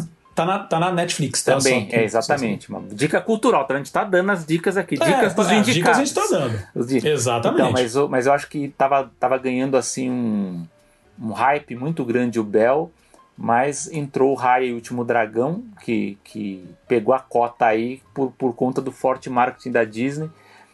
Mas eu acho que a, a, a, o grande vencedor tende a ser o Encanto, porque é o filme que tem mais marketing, é um filme que como eu já previa, eu achava que o Encanto seria muito mais popular que, que Raya. Luca é um, é um bom filme, eu gosto de Luca, mas ele está mais fraco, então a minha aposta será que o Encanto vai ganhar, mas se houver uma. se, se, se existir aí uma, uma força surpresa aí de vários braços da academia pelo Flea, talvez haja uma surpresa por esse lado. Mas eu acho que o pessoal do Encanto tá com a mão na taça aí, com a, com a mão na, na, na, estatueta aí com o Encanto, que é um filme muito simpático. Eu gosto, tem problemas aqui, não vou, não vou perder tempo. Entrem lá no, no Twitter, no Facebook, que eu já, já escrevi sobre o, sobre o Encanto lá, mas, mas eu não ficaria triste pela vitória dele dentro dessa safra né, de, de, de indicados para o Oscar 2022. E você, Paulo? Então, farei meus comentários o mais rápido possível.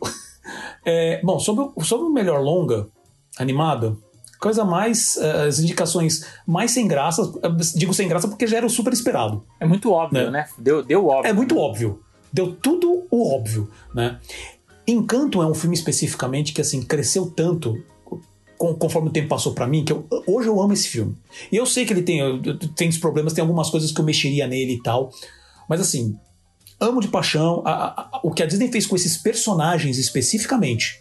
O carisma, o character design, né? Assim, isso é termo técnico, mas assim, o carisma, como eles são diferentes, como eles são, sabe? Desculpa o termo estúpido, encantadores. então, mas assim, é sério, eu fico, eu fico impressionado. Eu comparo às vezes com a questão de família, eu fico pensando no, no Meet the Robinsons, por exemplo, que eu acho que o Meet the Robinsons, que é um filme que eu gosto também, eu gosto legal da dinâmica da família Robinson, mas acho que não chega perto do carisma que, que esses personagens do ah, Encanto têm. Sabe? Concordo. Sabe assim, só para citar um exemplo assim mais próximo da própria Disney, né? Então, assim, eu tenho.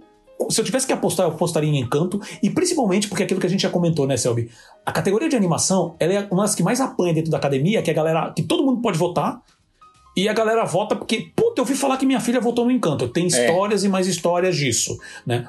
Porque a minha filha viu, porque o Encanto, por exemplo, com essa, toda essa fama do Bruno, o cara que nunca viu sabe porque tem, tá se falando sobre isso. Aliás, eu acho que, é a, canção, que a canção retroalimentou a, o marketing do filme. Né? É, exato, é. exato. E só pra citar um exemplo besta, que o pessoal fala assim: ah, Encanto não foi tão bem nos cinemas, principalmente dos Estados Unidos, né? Que foi pro cinema e fez menos de 100 milhões. E eu falo: é, realmente. Realmente, assim, os últimos números ele realmente não bateu 100 milhões. Agora, o Sing 2, que já bateu 100 milhões faz um tempão, ninguém mais lembra É. do filme. E o filme não tem um ponto de, de, de, de repercussão em redes sociais do pessoal comentando sobre o filme, como Encanto tem. É. A Disney tem um sucesso no Encanto mesmo, não tem sucesso nenhum. Sucesso nenhum é uma vírgula, É. né, também. Mas sucesso nenhum no cinema. É, agora, sim, Encanto vai ganhar. Minha torcida, eu falo e repito assim. E, e eu adoraria que Encanto ganhasse, mas se eu tivesse que votar no aí, eu votaria principalmente na família, na- nos Mitchells. Né? E eu sei que eu vou encontrar muita resistência com isso, mas é um filme que eu realmente acho que é, é- é um pouco mais diferente, principalmente a um questão do mérito trabalho do estilo. também, né? Um mérito técnico Exatamente. Mas, diferente do nosso grande amigo, que eu, eu não- acho que você concorda com ele, sabe? Mas diferente do nosso amigo Léo Francisco, do podcast Papo Animado, que odeia o roteiro, eu acho que o roteiro tá muito bem amarradinho. Muito bem. Eu, eu tenho críticas Eu sou da também, oposição. mas, mas eu, mas É, eu gosto não, um mas- pouco mais que ele. Eu sou, eu sou da posição que o roteiro do, do Mitchell é uma coisa super bem feitinha. Novamente, ele não, ele não, ele não reinventa a roda, mas dada a estrutura, ele faz isso muito bem. O humor dele é muito bom, é muito sincero. A história dos personagens é muito bem contada, o timing é bom. Ah, isso eu falo de maneira geral, né? Sempre você vai achar alguma coisa para arrumar. Mas...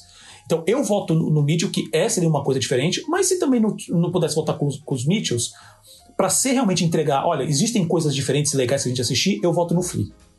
Né? Meu, meu voto. Então, meu voto seria primeiro Mitchells, depois o Flea, terceiro Encanto, se bem que o Encanto tá no meu coração, eu, se ganhar, eu tô mais feliz, e praticamente vai ganhar. O Luca realmente é uma fofura, mas ele, ele é legal, né? Então, ok. Agora eu vou falar uma coisa. Se o Raya. Primeiro, que o que, que o Raya tá fazendo aqui?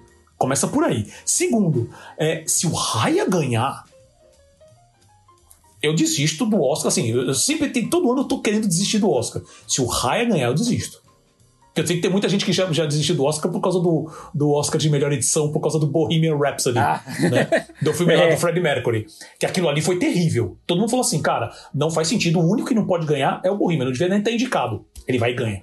Mas, só- só- É que esse é. aqui é uma categoria diferente. É, então, isso eu ia mas- falar. Eu acho que. A gente já falou isso, como eu já falei, isso já te discutiu longamente aqui no Animação. Mas há, há um problema nessa categoria de melhor animação que eu sempre falo, é uma preguiça na hora de, de, de fazer as Total. indicações. Porque você pode ver, Total. sempre deixam uma vaga, né? Aquela vaga é a vaga cota. É a cota artística ali, a cota do estúdio menor, a cota internacional ali. Uhum. Não tem como você fazer uma coisa mais plural, como é na categoria de curta, né? Porque o curta, sim, é. o curta. Eu, eu não estou dizendo que não possa ter os dos grandes estúdios. Pode ter, mas, por, mas, mas há, há, há por que os dois filmes da Disney serem indicados, sendo que tem um melhor que o Três, outro. né? Não, tem. Os ok, três, mas né? vamos considerar que o Luca. Até porque, Ah, tá. gente, aliás, é, aliás, é bom, né? vamos aproveitar esse espaço, porque eu sei que a gente tem muitos ouvintes e eles vão falar para os amigos. Tem gente que ainda acredita que Disney e Pixar são coisas, empresas diferentes. Elas são estúdios separados, mas elas têm o mesmo dono, gente. Não tem um. Exatamente. Elas não são estruturalmente, estrategicamente diferentes. Elas têm o mesmo dono, né? Então aqui, como o Paulo está falando, na prática são três filmes da mesma empresa, né? Gente está falando disso, né? Embora sejam dois estúdios.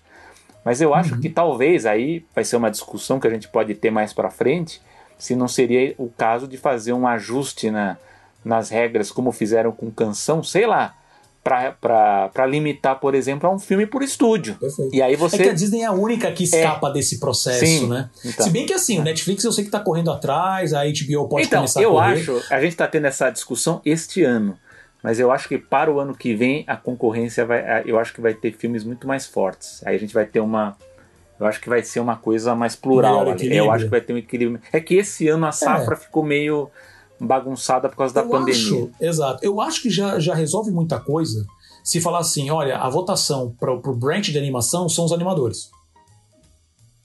Isso pra mim acho que já resolvia bastante coisa. Sim. Não tudo, mas já É. resolvia. Porque você não fica. Porque eu vou, eu vou- ter que escolher os três da Pixar, os três da Disney. Porque tem que estar lá. Porque ninguém lembra de outro. Ou, ou- nem é questão de que ninguém lembra de outro, porque a maioria dos votantes estão fora da área de animação. Então é óbvio que vai ser a maioria. São os que eles lembram. São os que realmente têm não só muita mais divulgação, mas um lobby muito pesado. Né? Então, quem, os caras não vão atacar o pessoal de animação, que é um punhado. Eles vão atrás dos outros. Né? E, então, então, essa categoria de animação, É isso que eu falei. Uh, e só para lembrar aqui, pra, e para também mandar lembranças, uh, eu já falei do Summer of Gods, mas principalmente estava na torcida também para o Bob Cuspe receber pelo menos uma ah, indicação. Sim, é. Infelizmente não, não recebeu. Né? Bom, infelizmente. E, cara, fiquei impressionado com, com o Flea uh, receber não só para o melhor filme estrangeiro, mas com o melhor do, longa documentário. É. Uma animação receber como melhor longa documentário. Sim, gente, existem é, animações que, que, se considera documentários. Meu, meu, meu, uh, minha surpresa não foi essa. Minha surpresa é receber uma indicação ao Oscar como um documentário. Isso eu fiquei realmente impressionado, achei legal. A questão das canções. Eu concordo com você, eu acho que a Dos Uruguitas tem muita chance. A Disney foi para a solução mais, mais segura. Ela não estava esperando nada. Mais um exemplo Frozen, né? De não saber o impacto que ia ter, né? Que, que, a do Bruno ia ganhar tanta força assim. É, essa categoria, eu não sei. Eu, eu obviamente que eu vou torcer, torcer pela do Dos Uruguitas, mas ela realmente não tem essa, tipo, olha, que nem a de, de longa de animação. Cara, é praticamente batata que Encanto vai ganhar. Aqui, na canção, não sei. Realmente Acho não sei. Difícil. Né? É, a do melhor curta animado, para variar, não dá pra falar muita coisa, porque é sempre difícil encontrar os curtas. Infeliz, é, felizmente, o, o, pelo menos o, o Robin Robin tá no Netflix. E o, o, Bruno até lembrou, porque a gente tinha postado isso no, no, na animação eu tinha esquecido no, nas redes sociais, por isso sigam a gente lá. Que o, o The Windshield Wiper Tá disponível no YouTube completo. Tá no YouTube. Né? Então, eu acabei de puxar aqui, eu já deixei aqui para que não sei se eles vão pedir para tirar ou não. O que eu acho um absurdo, porque enquanto todos os filmes indicados você consegue assistir. Cara, o Bruno, acabou, o Bruno tá aqui com a gente, acabou de falar. Ele fica disponível até hoje. É. Eu vou assistir daqui a pouco. Tá louco? então, então assim, eu acho um absurdo isso, porque todos os filmes que estão concorrendo às outras categorias, você consegue assistir em qualquer lugar hoje. Qualquer plataforma de streaming Sim. ou cinema, provavelmente eles devem estar por lá. Então eu acho absurdo isso. E do, do zero, do, dos efeitos visuais, tudo que eu posso comentar é: eu assisti foi o, o 007 e assisti o Shang-Chi. Cara, o Shang-Chi, não sei nem o que tá fazendo aqui também, porque até o, é. achei o filme todo muito blé e o, os efeitos visuais também dele são. que você olha e fala, tá, já vi um monte de filme igual, assim, não tem.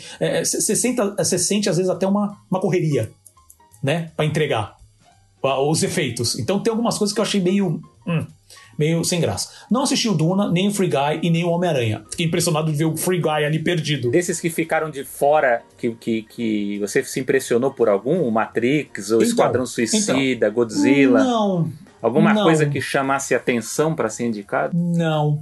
Nada assim. Eu vi poucos filmes também esse ano, então não posso falar. Pelos indicados especificamente, o que eu falo é o seguinte: é, como assisti o 007 e o, o, o Shang-Chi, o 007 eu achei interessante porque é aquele tipo de efeito visual que ele, ele, ele fala assim em inglês, né? Fala o blend. Ele, ele tá dentro do filme, você não sabe se é efeito visual ou não. Né? Então, isso eu acho uma, uma boa vantagem, ainda mais para um filme, digamos, super pé no chão como é o 007, mesmo dentro de um filme de espião, Sim. né? Ele é uma coisa assim que, que, que, ele realmente ele se mistura bem, né? Você não parece que você tá vendo o efeito visual, tá? E o, o o outro que eu, que eu acho que provavelmente vai levar, minha opinião, é o Duna. É, eu também. Né? Por, uma causa, por causa da criação do universo fantástico é. que ele criou. Né? Então, é, eu, qualquer, eu não assisti Duna ainda, tá? Então, acho que eu tô meio assim também. O Homem-Aranha, eu ainda não. Acabei perdendo no cinema, então tô esperando chegar. Uh, eu acredito que deve cumprir papel, porque os filmes da Marvel super, cumprem super bem papel né? Tirando Shang-Chi, que eu achei bem, né? Eu acho que esse filme cumpre, né? Mas assim, se eu tiver. Eu, eu, eu tô na torcida pro 007 ou pro Duna. Duna eu ficaria feliz até por uma questão de ser um filme de ficção científica, que normalmente. Que tudo bem, essa categoria técnica normalmente leva, né? Sim. Mas o Duna, realmente, eu fiquei impressionado com o feedback das pessoas, que o pessoal. O filme foi super bem. O filme foi, é. teve muito sucesso de bilheteria, uma, uma, uma, ficção científica super política, sabe? Com, com um clima super para baixo. Sucesso. Né? Então tô torcendo por esses dois. Esses são os meus comentários sobre os indicados do Oscar. É. Daí depois a gente volta para falar sobre a. Nos próximos episódios a gente volta em algum momento para falar da cerimônia mesmo. Não, que deve, vai ser interessante é, também. então. Só não vou fazer igual o Léo fez, que gravou a minha participação com o Pedro Estraza, que a gente ficou três horas falando sobre todas as, sobre todos os vencedores dos últimos 20 anos, né? E não pagou cachê Boa. pra gente. Mas assim, Pô, a gente vai. Lógico que a gente vai repercutir mais, mais adiante aí os vencedores, né? Mas eu gostaria aqui, já que a gente está citando Shang-Chi, Homem-Aranha aqui, eu quero dar um prêmio né, o, o prêmio Selby aqui de pôster photoshopado para o Homem-Aranha sem volta para casa, porque a Marvel também tá com uma preguiça para produzir esses, esses ah, pôsteres, né? Que, olha, olha já, já tivemos grandes talentos produzindo pôster. Inclusive, eu tava vendo uns antigos aqui do, do, do, da época dos anos 70 que, pô, dá pra. Não é por falta de grana e de talento ali, né? Vamos, vamos é. melhorar não. o negócio aí. Ele tá, tá, indo tudo muito no automático, é. cara. Assim, olha, tem que colocar pôster com ele desse jeito, depois o outro tem que ter o pôster com todos os personagens, um embolado em cima do outro, sabe? Cria. Vamos criar uns visuais diferentes para pôster, pô. Sabe? É Mas tudo é na base do. Vai tocando. Foram, foram as nossas, então, nossas previsões. É, foram nossas previsões, nossas dicas culturais. Então tente acessar o serviço de streaming Olha a pirataria aí, hein, galera. Porque, por exemplo, Bob, tudo bem que o Bob Cuspe não está indicado, mas ele já está disponível em, é, no, no, no, serviço de, de, do Google, se não me engano, acho que na, no, no Now da Claro também deve estar tá disponível já. Então aluguem, ajudem o, a animação nacional, o cinema nacional, sabe? Principalmente porque é muito bom. E, e por favor, comentem aí, do, quem você que tá, está nos ouvindo. Se Sem você dúvida. acha que houve alguma alguma coisa ruim aí entre os indicados, se alguém ficou de fora que você gostava, se você concorda com o que a gente está falando aí dos, dos, indicados, é bem legal aí, então é bom que.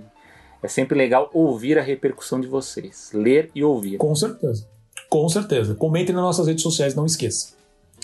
E chegamos ao fim de mais uma animação. Selby, meu amigo, algum comentário final? Não, não. Agora, agora eu tô ansioso pro Oscar agora. Sempre agradecimentos, né? Ao Gustavo Pinheiro, edição de som design, o Bruno Fernandes, produtor de conteúdos e mídias sociais, a Ana Martini, direção e edição de vídeo. Uh, uh, aos nossos apoiadores, né, o Renan Frade, Regina Martini, Marlon Soares, Orlando Orlandi e Marco Domingues. A você, caro ouvinte, que nos ouve e nos prestigia a cada edição. E claro, ao meu amigo de bancada, Selby Pegoraro. Eu sou o Paulo Martini. E eu sou o Selby Pegoraro. E até o próximo episódio. Até a próxima.